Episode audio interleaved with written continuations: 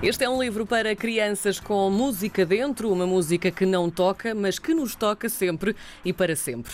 É uma história que conhecemos, mas que sabe sempre a pouco. Uma corrente de páginas em que sextilhas, ilustrações coloridas e fado traçam então o roteiro de uma viagem alucinante pela vida de Amália Rodrigues. É assim que Amália Já Sei Quem És também nasce no Tempo das Cerejas, um livro infantil escrito pela nossa convidada de hoje, que assinala os 100 anos do nascimento de Amália e que presta assim homenagem à grande diva do fado. No manual de canções de hoje temos a Carminho. Olá, bom dia. Olá, Olá, bom dia. Bom dia. Dos palcos para os livros infantis, como é que isto aconteceu? Quem é que desafiou? Vamos lá saber. Quem me desafiou foi a Joana Gonçalves, que é a editora da Penguin Random House, da parte infantil, no Vem de Letras.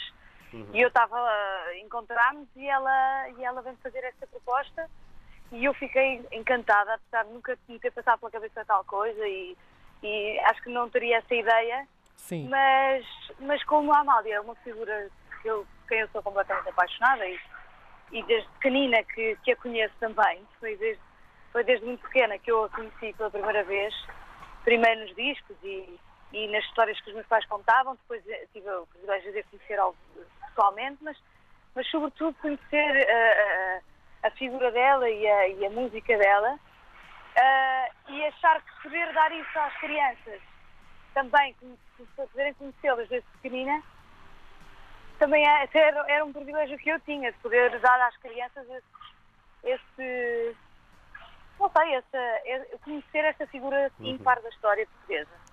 Como é que fizeste a pesquisa sobre a vida da, da Amália para escrever este livro? Foi uma pesquisa muito intensiva?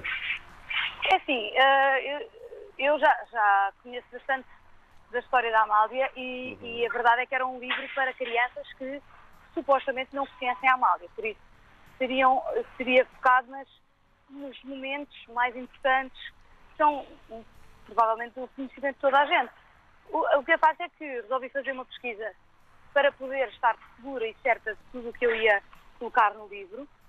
E conheci muitas, muitos pormenores que me encantaram eh, e sobretudo fixei-me nas, nas entrevistas em nome próprio, é na primeira pessoa, porque da Amália, obviamente, para Sim. poder para poder ter eh, pormenores dignos e, e que pudessem corresponder à verdade. E isso foi, foi, foi, foi muito estimulante, poder voltar à, à história da Amália mais uma vez e, e, e reencontrar pormenores que já estavam mais ou menos esquecidos. Assim, desses detalhes que ainda não conhecias e que descobriste por causa desta pesquisa, qual foi o que te encantou mais? Um deles foi, quer dizer, não, não tem assim muita importância no percurso da história dela, mas ela queria frisar que toda a gente dizia que ela vendia limões, mas ela nunca vendeu limões. Vendia, É verdade. vendia, vendia vinho com, É no cais de Alcântara com, a- com a irmã Celeste. E, portanto, eu quis, eu quis frisar esse pormenor para, para não se prolongar o mito que ela própria dizia que não, que não, que não fazia sentido.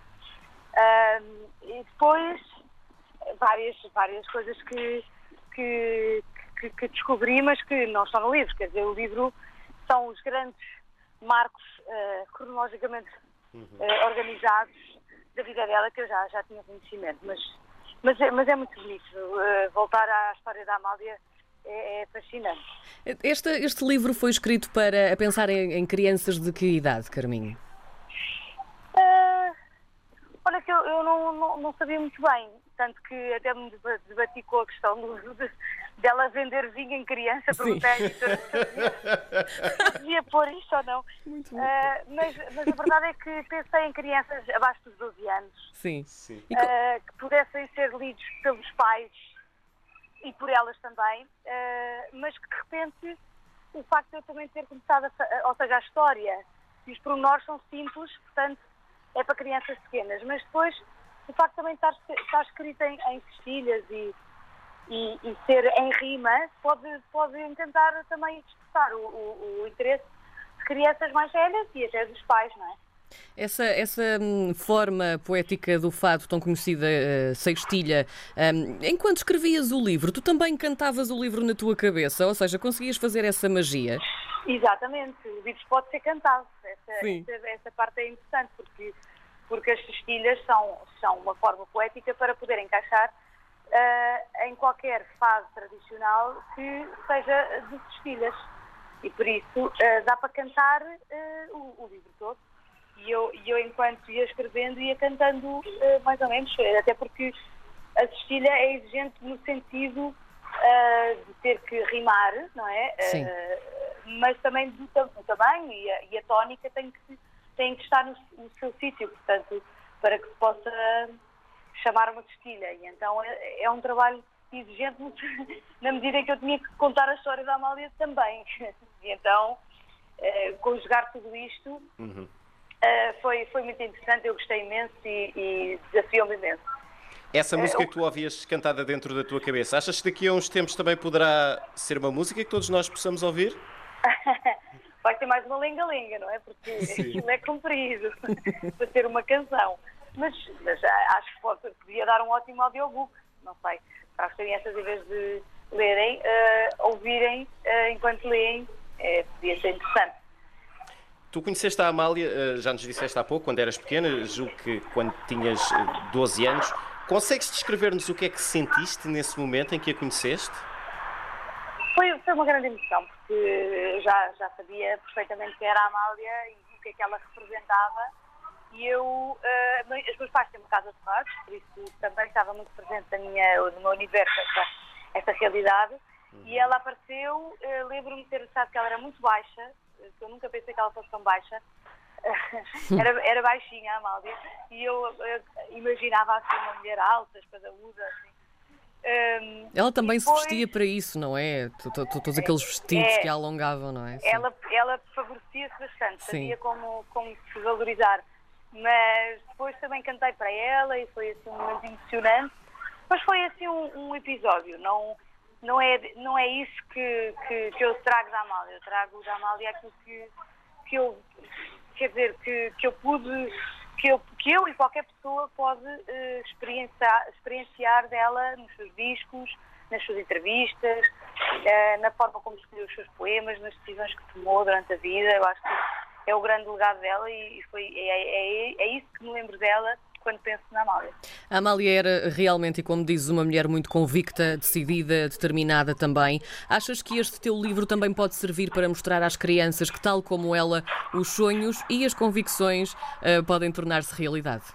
Exatamente, esse, esse, é o princípio da, da primeira, do primeiro capítulo e foi onde eu me quis frisar eh, aquele início do livro, ser uma criança que atingiu o seu sonho e que, e que qualquer pessoa, independentemente de onde venha e quem sejam os seus pais e, de, e, e do, que, do que parece prometer a sua vida, deve sonhar e deve ser eh, persistente para atingir os seus sonhos. Eu acho que isso foi, foi uma das, uma, uma das uh, uh, um dos momentos mais marcantes do livro que, que, que, eu, que eu quis frisar. E pronto, e depois também, sem esquecer nunca as ilustrações maravilhosas de Tiago Albuquerque, uhum. que vieram complementar os textos, porque os textos, para além de serem vestidas, não conseguem, por serem vestidas, eu não consegui colocar todas as informações que gostaria, e então fui, fui conversando com ele e, e ele ia colocando informação que eu não dizia nas estrofes, Sim. nas ilustrações, e isso acaba, acaba por completar ainda mais o, o, a história dela. E se houver, e se houver os pais informados e podem perfeitamente um, contar mais histórias uh, aos, aos filhos que não estão nas filhas. Hum. Nós, uh, eu e a Karina já pudemos uh, ver o livro e ficámos maravilhados com, com as ilustrações também do, do Tiago Albuquerque e realmente estávamos curiosos para saber como é que tinha funcionado esse processo. Tinhas sido tu a escrever primeiro e depois o Tiago tinha interpretado o que tu tinhas escrito para, para fazer os desenhos conjunto, ou se tinha sido par a par? Foi em conjunto. Uhum. E correu bem. Correu bastante bem. Correu. Um, Amália, Muito obrigada. Amália, já sei quem és, é um título muito peculiar também. Um, sentes que finalmente a conheces agora que escreveste a sua história à tua maneira? Eu conheço mais um bocadinho. É, vamos conhecer sempre mais um bocadinho. Nunca conheço ninguém por inteiro. Por isso é que ela dizia e cantava Amália, não sei quem és.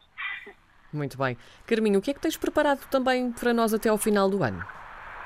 Uh, continuar os meus concertos que estão a ser remarcados, e graças a Deus, e, e, e pronto, e é, e, é o que eu posso, por enquanto, revelar, é isso. Muito bem.